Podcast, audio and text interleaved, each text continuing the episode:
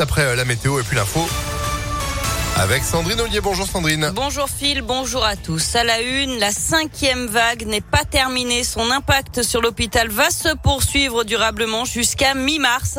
C'est ce que dit aujourd'hui le conseil scientifique alors que le gouvernement a détaillé hier son calendrier pour l'allègement des restrictions. D'abord le 2 février, le port du masque ne sera plus obligatoire en extérieur. Fin des jauges dans les lieux recevant du public, notamment les stades de foot. Le télétravail ne sera plus obligatoire mais recommandé 3 à 4 jours par semaine Enfin, dernière date, le 16 février, ce sont les discothèques qui pourront rouvrir et les concerts debout qui seront à nouveau autorisés. La consommation au comptoir sera également possible dans les bars, tout comme la consommation dans les stades, les cinémas et les transports. Notez que le pass vaccinal entrera en vigueur lundi. Le Conseil constitutionnel doit rendre son avis sur le texte aujourd'hui. Lundi aussi ouvrira la campagne de rappel pour les adolescents de 12 à 17 ans. Rappel qu'il ne sera pas obligatoire. Eux resteront soumis au pass sanitaire. Et puis on apprend également ce matin que près de 19 000 classes sont fermées en France à cause du Covid. C'est du jamais vu depuis le début de la pandémie. 1467 classes dans notre académie, la plupart en maternelle et en élémentaire. Chez nous, plus de 25 600 enfants ont été testés positifs sur les sept derniers jours et plus de 2300 personnels enseignants. La guerre est engagée contre ceux qui ont menti pour bénéficier des aides gouvernementales accordées aux entreprises en difficulté à cause de la crise sanitaire. C'est ce qu'a annoncé le procureur de la République de Lyon.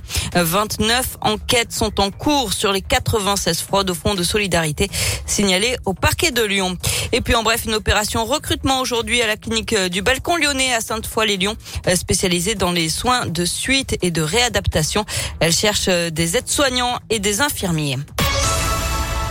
On passe au sport avec du foot et cette 22e journée de Ligue 1 avec le derby. Ce soir, l'Olympique lyonnais accueille Saint-Etienne sur la pelouse de l'OL Stadium. Lyon est ce matin 11e au classement et espère une nouvelle victoire pour enclencher une folle remontée et rejoindre le haut du tableau.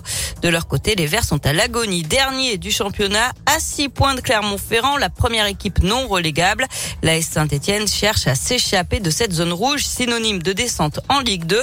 Des objectifs différents donc qui vont pimenter ce derby devant seulement 5000 spectateurs.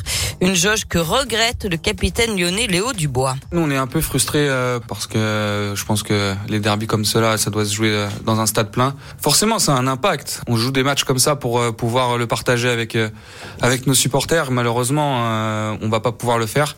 On sait qu'ils vont être derrière nous, mais c'est pas pareil que de l'entendre sur le sur le terrain. Le fait de, gagner ce derby, c'est un, geste fort. Donc, on va donner exactement la même chose que s'ils étaient là dans le stade, mais on pourra pas partager avec eux les émotions et la victoire, j'espère. OL AS Saint-Etienne, c'est ce soir à 21h. Il y a du basket aussi ce soir. À la même heure, l'Asvel reçoit l'étoile rouge de Belgrade en Euroleague.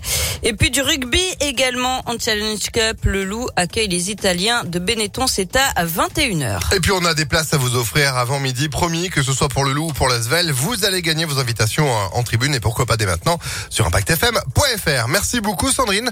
L'info continue sur notre site internet et vous de retour à 11h. À tout à l'heure. À tout à l'heure. 10h03.